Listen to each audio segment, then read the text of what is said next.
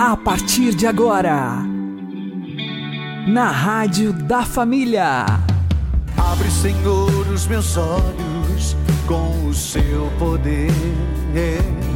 Caminhando com Jesus. Acredite, se Deus é por nós, quem será contra nós?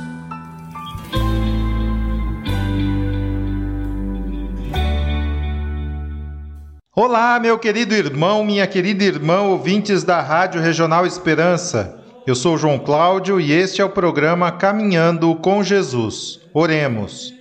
Inspirai, ó Senhor, as nossas ações e ajudai-nos a realizá-las para que em vós comece e para vós termine tudo aquilo que fizermos. Por Cristo Senhor nosso. Amém. Santíssima Virgem Maria, Mãe de Deus, rogai por nós. Castíssimo São José, patrono da Igreja, rogai por nós. Todos os anos, os pais de Jesus iam a Jerusalém para a festa da Páscoa. Numa dessas idas a Jerusalém, mais precisamente quando Jesus tinha 12 anos, houve algo de impressionante. Jesus, depois de ir a Jerusalém, se perde, mas é encontrado três dias depois entre os doutores. Alguns autores espirituais dizem que este foi o maior sofrimento que Nossa Senhora e São José suportaram na vida. Provavelmente o sofrimento de Nossa Senhora ao perder Jesus foi maior do que o sofrimento dela aos pés da cruz. Por quê? Porque aos pés da cruz ela sabia o que estava acontecendo. Mas aqui a provação estava em não saber o que estava acontecendo. Deus me confiou o seu maior tesouro, diria ela, e também São José. E eu o perdi, fiz alguma coisa errada. Uma grande dor por não saber o paradeiro de Jesus. São José aqui foi associado à paixão de Cristo. Diz então o Evangelho que Jesus volta com seus pais para Nazaré e lhes era submisso. São José e Nossa Senhora sabem quem é aquele menino e sabem que, embora Jesus lhes seja submisso no dia a dia, na verdade, ele é o Senhor e Deus ao qual São José e Nossa Senhora entregaram suas vidas. Nesse episódio da perda e reencontro de Jesus no templo, vemos claramente que a submissão de Jesus a Maria e a José em Nazaré durante 30 anos foi um ato de humildade, em que ele fez a vontade de Deus. São Luís Maria Grignon de Montfort, no Tratado da Verdadeira Devoção, diz que pelos seus 30 anos de submissão a Nossa Senhora em Nazaré, Jesus deu mais glória a Deus Pai do que nos seus três anos de vida pública. São Luís não fala de São José, mas vale o mesmo princípio. Por quê? Porque, pela hierarquia de uma família normal, São José era o chefe da Sagrada Família.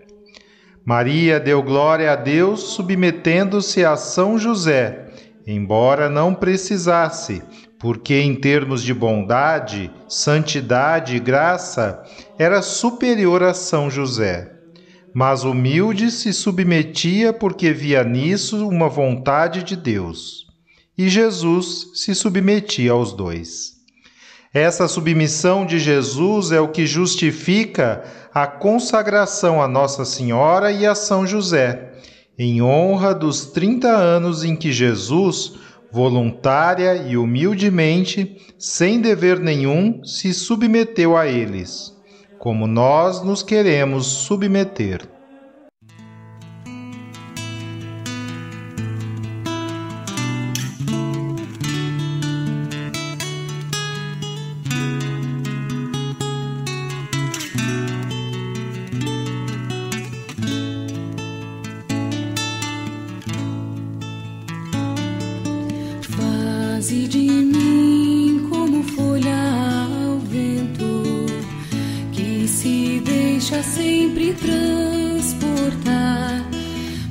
Mesmo se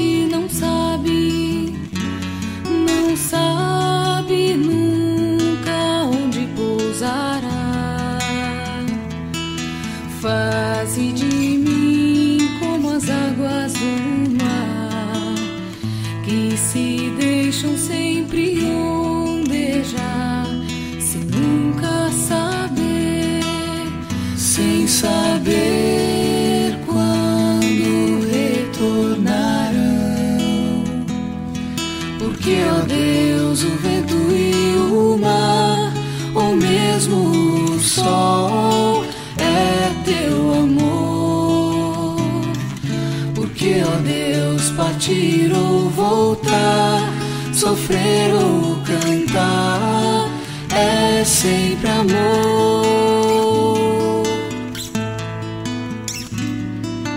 faze de mim como neve ao sol, que se deixa acariciar sem temor, sabendo que depois, Depois ao sol se dissolverá. Porque, ó Deus, a tua vontade é sempre amor, é sempre tu. Porque, ó Deus, a tua vontade é sempre amor, é sempre tu.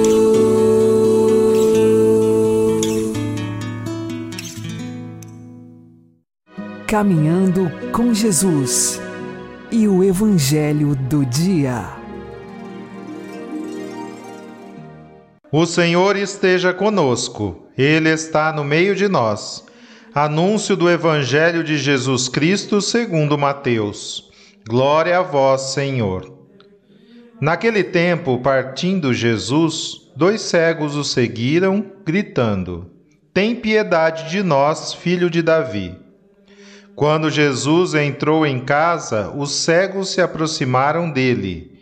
Então Jesus perguntou-lhes: Vós acreditais que eu posso fazer isso? Eles responderam: Sim, Senhor. Então Jesus tocou nos olhos deles, dizendo: Faça-se conforme a vossa fé. E os olhos deles se abriram. Jesus os advertiu severamente: Tomai cuidado para que ninguém fique sabendo. Mas eles saíram e espalharam sua fama por toda aquela região. Palavra da salvação.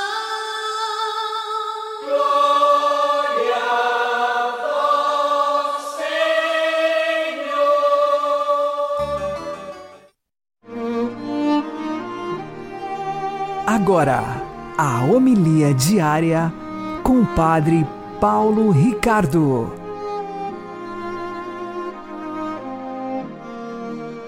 Meus queridos irmãos e irmãs, nesse tempo do Advento, nós celebramos a última primeira sexta-feira do mês, ou seja, todas as primeiras sextas-feiras do mês a igreja recorda o Sagrado Coração de Jesus e nós estamos em dezembro, o último mês do ano. Essa oportunidade de nós olharmos para o Sagrado Coração de Jesus, debaixo da luz do seu advento e da sua santa e divina encarnação. Vejam, nós cremos que Deus é amor, amor eterno. Com amor eterno, amor eterno ele nos amou. Mas Deus quis também nos amar com um coração humano.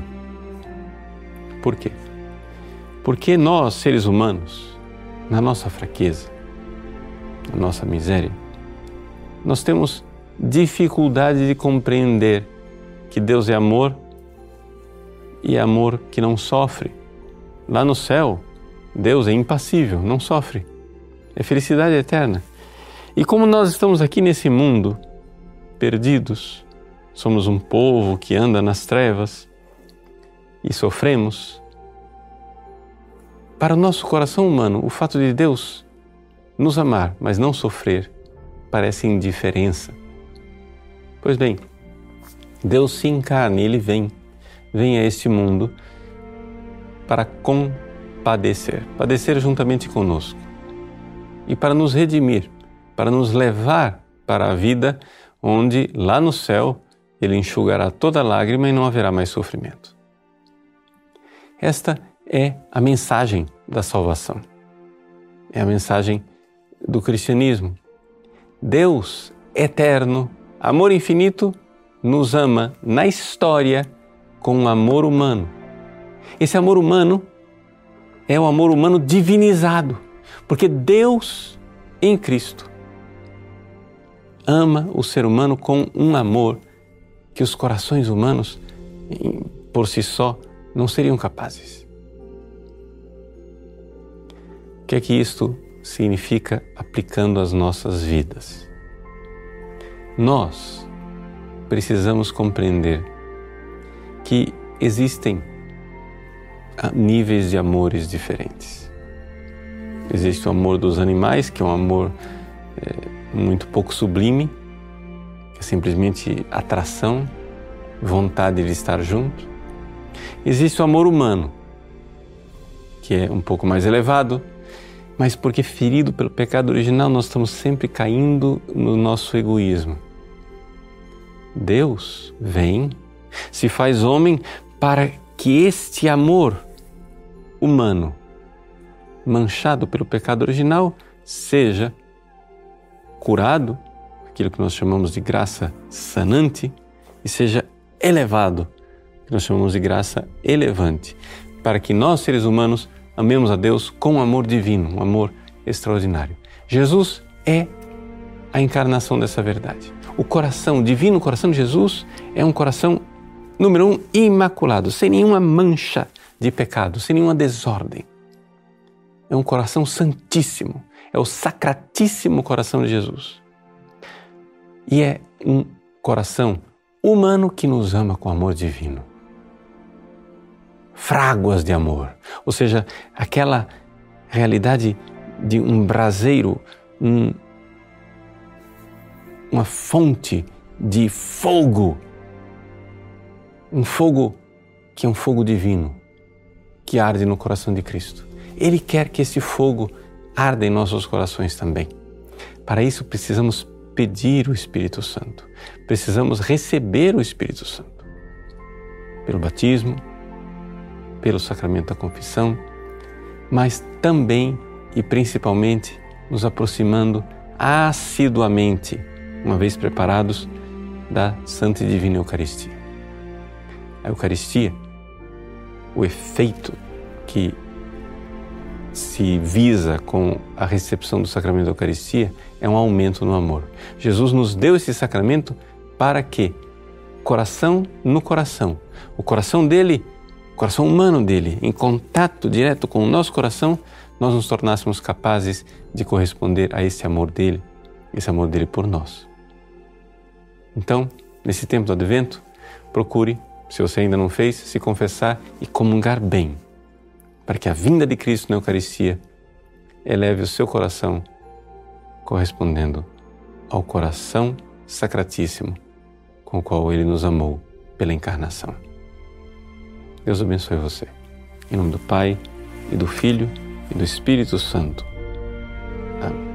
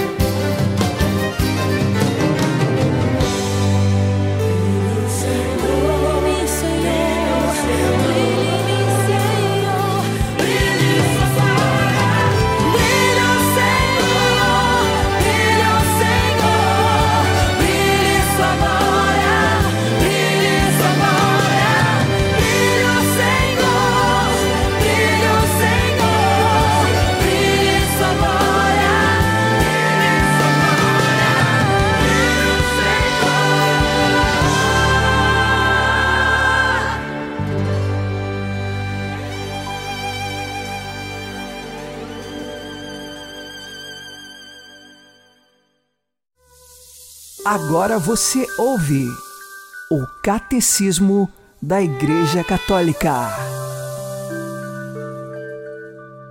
Se a lei e o templo de Jerusalém puderam ser ocasião de contradição entre Jesus e as autoridades religiosas de Israel, o seu papel na redenção dos pecados, obra divina por excelência, foi para essas autoridades a verdadeira pedra de escândalo.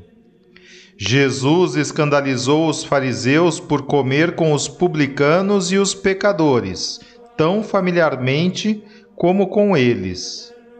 Contra aqueles que se consideravam justos e desprezavam os demais, Jesus afirmou: Eu não vim chamar os justos, vim chamar os pecadores para que se arrependam.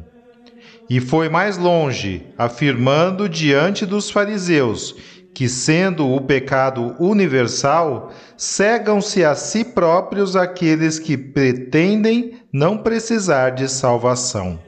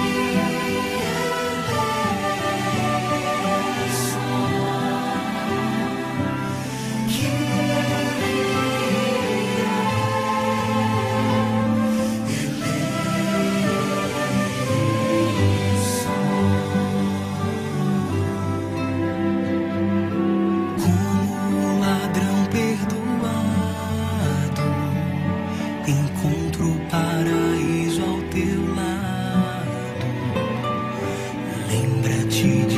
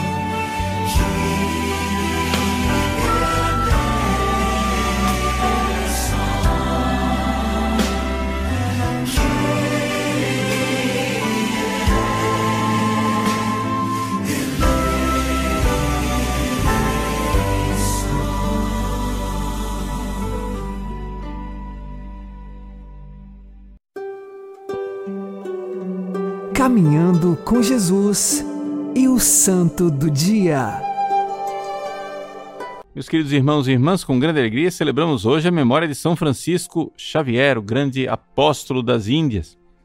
São Francisco Xavier nasceu no reino da Navarra, na Espanha, né? na cidade de Xavier. Xavier é o nome da cidade onde ele nasceu e não o sobrenome da sua família. Ele conheceu Santo Inácio de Loyola e foi um dos primeiros membros da Companhia de Jesus. Santo Inácio pensava que São Francisco seria o seu colaborador mais íntimo e que o teria, quem sabe, como sucessor. No entanto, Deus, na sua providência, quis que São Francisco viajasse para o Oriente. Por um mandato do Papa, ele foi para o Oriente e o primeiro lugar onde São Francisco Xavier chegou foi em Goa. Goa era uma colônia portuguesa né, das Índias e ali ele começou o seu apostolado. No entanto, a dificuldade dele em Goa, em primeiro lugar, nasceu do fato de que os portugueses haviam abandonado a sua santa religião. Ou seja, os modos, os costumes, o jeito de se comportar daqueles católicos era verdadeiramente um péssimo exemplo para todos. Em relatos da época, as pessoas dizem que em Goa, antes da chegada de São Francisco Xavier, nada mais escandalizava ninguém. Todos os comportamentos eram possíveis. Tudo aquilo que era depravação e imoralidade era a ordem do dia. São Francisco Xavier então começa a pregar e se põe no confessionário. É dessa época que ele escreve para Santo Inácio dizendo que se ele pudesse ouvir confissões em dez lugares diferentes, ele teria penitentes, teria pessoas para atender. Ele, no entanto, começou ali a evangelizar o povo local, mas não parou por aí. Ele foi e começou um caminho de missionário. Ele partiu para o sul da Índia, né? e no sul da Índia ele começou a fazer a sua missão de pescador de homens. Conseguiu grandes conversões. É, converteu, inclusive, o povo dos Paravás, o único povo inteiro da Índia que se converteu completamente ao catolicismo e que se orgulham de ser filhos de São Francisco Xavier. O que acontece, porém, é que ele não foi é, recebido com tanto sucesso em todos os lugares. Houve mesmo lugares em que o povo se recusou a ouvi-lo, né? apesar dos milagres que ele fazia. Num lugar chamado Quilom, o povo se recusava a se converter ao catolicismo, então o santo, diante daquela obstinação do povo, foi até o cemitério. No lugar onde tinha sido enterrado no dia anterior um jovem. Ele mandou desenterrar o jovem. E aí chamou todo o povo para que vissem o cadáver e perguntou: Como é? Ele está ou não está morto? O povo disse: Não somente está morto, ele está fedendo. Pois bem, então São Francisco Xavier se ajoelhou e com voz poderosa disse: Em nome de Deus e em testemunho da fé que eu prego, eu te ordeno, levanta-te dos mortos. Um tremor sacudiu o cadáver e a vida retornou. Vejam, você vai dizer, mas padre, isso é impossível. Bom, isso foi previsto por Jesus. Né? Jesus disse que os seus discípulos né, ressuscitariam os mortos. Pois bem, não somente São Francisco Xavier ressuscitou esse morto, mas no seu processo de canonização foi atestado que ele ressuscitou 24 pessoas durante o seu tempo de pregação. Ele fez atestados em processo com testemunhas, fez mais de 88 milagres extraordinários e 24 ressurreições. Nós estamos falando aqui de um santo de uma magnitude extraordinária. É evidente que São Francisco Xavier, né, aqui é, fez maravilhas. Pois bem, São Francisco então fez a sua missão, não somente na Índia, mas também foi para a também colônia portuguesa de Malaca, que faz parte da Malásia, depois visitou as ilhas Molucas, né? e passou pela Indonésia e finalmente chegou no Japão. É bem conhecido da história o fato de que foi São Francisco Xavier quem instalou o cristianismo no Japão. Cristianismo esse que iria permanecer mesmo depois da expulsão dos católicos de lá do Japão. Né? É, ele evangelizou e evangelizou tão bem que uma vez que os católicos foram, os missionários católicos, os padres católicos foram expulsos, durante quatro séculos os católicos japoneses sobreviveram nas catacumbas sem Eucaristia, sem padre, sem nada, mas mantendo a tradição e a fidelidade à Santa Igreja Católica. São Francisco Xavier regressou para a Índia e de lá ele queria partir para converter a China, mas infelizmente não teve esta possibilidade porque foi tomado pela febre, né? e então, com aquela tremenda febre, com 46 anos de idade, este grande missionário expirou. O corpo de São Francisco Xavier foi sepultado no Oriente, em Goa, mas um braço dele foi trazido para Roma e está lá para a veneração dos fiéis. Aquele mesmo braço que se cansou batizando tantos e tantos fiéis, novos fiéis, novos filhos para a Igreja Católica. É o próprio São Francisco Xavier quem diz a Santo Inácio de Loyola, numa carta, que num mês ele batizou mais de 10 mil pessoas e que seu braço já não aguentava mais de se erguer para dar vida a esses novos cristãos. Diante desta dinâmica extraordinária e deste amor a Jesus manifestado na missionariedade de São Francisco Xavier, fica aqui então a nossa reflexão, nosso exame de consciência. E você? Você é missionário?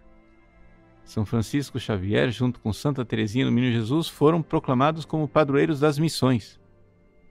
Um missionário porque atravessou os mares e foi ao outro lado do mundo para fazer católicos.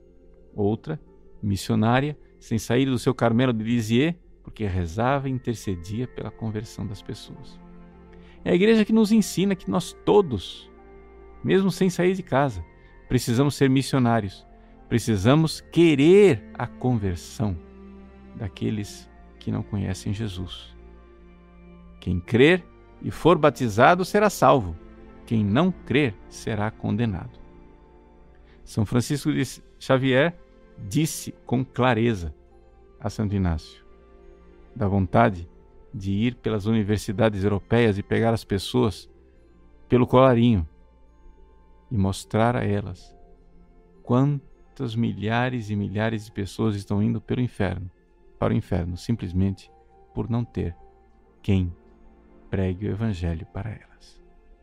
Que esta inquietação, santa inquietação missionária, toque o nosso coração e nos dê seguir o exemplo de São Francisco Xavier. Deus abençoe você.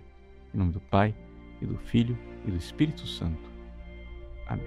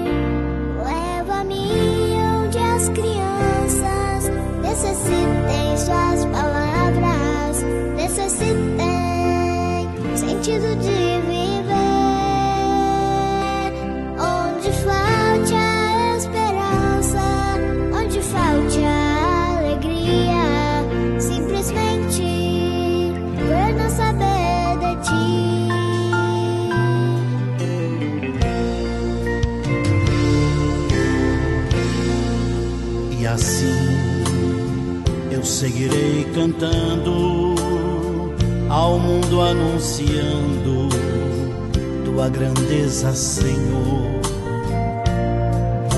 Então me livras do cansaço, conduza os meus passos para cumprir minha missão. Leva-me aonde os jovens necessitem suas palavras, necessitem sentido de viver.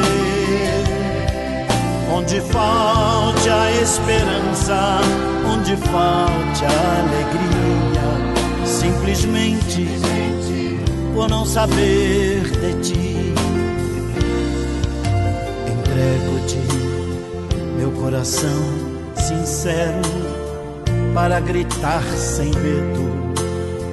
Precioso é teu amor.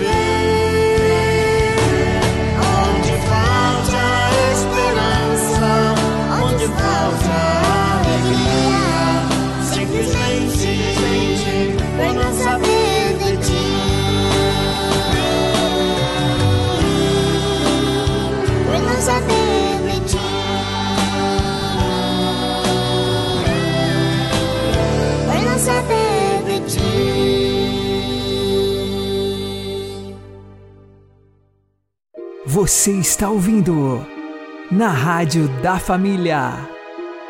Caminhando com Jesus. Oremos, ó bondoso São José, a quem Deus constituiu como chefe da Sagrada Família, aceitai-nos em vossa casa. Por vossas mãos e pelas mãos da Virgem Maria, concedei que possamos estar sempre unidos a Jesus para servi-lo fielmente todos os dias de nossa vida. Amém. São José, chefe da Sagrada Família, rogai por nós. Santíssima Virgem Maria, Mãe de Deus e nossa, rogai por nós. Uma boa noite a todos, que Deus abençoe vocês e continuemos caminhando com Jesus.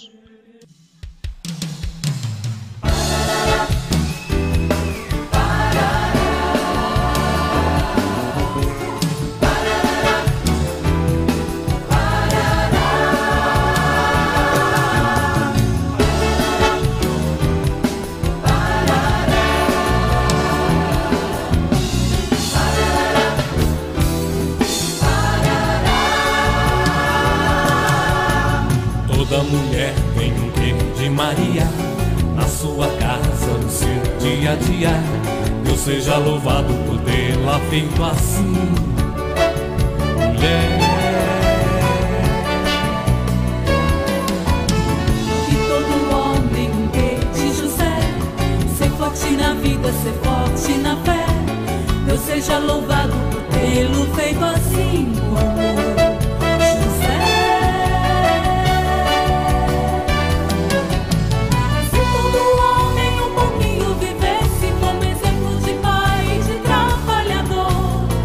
toda mulher um pouquinho vivesse como exemplo de coragem de ser mulher, Deixariam que Jesus nascesse em mais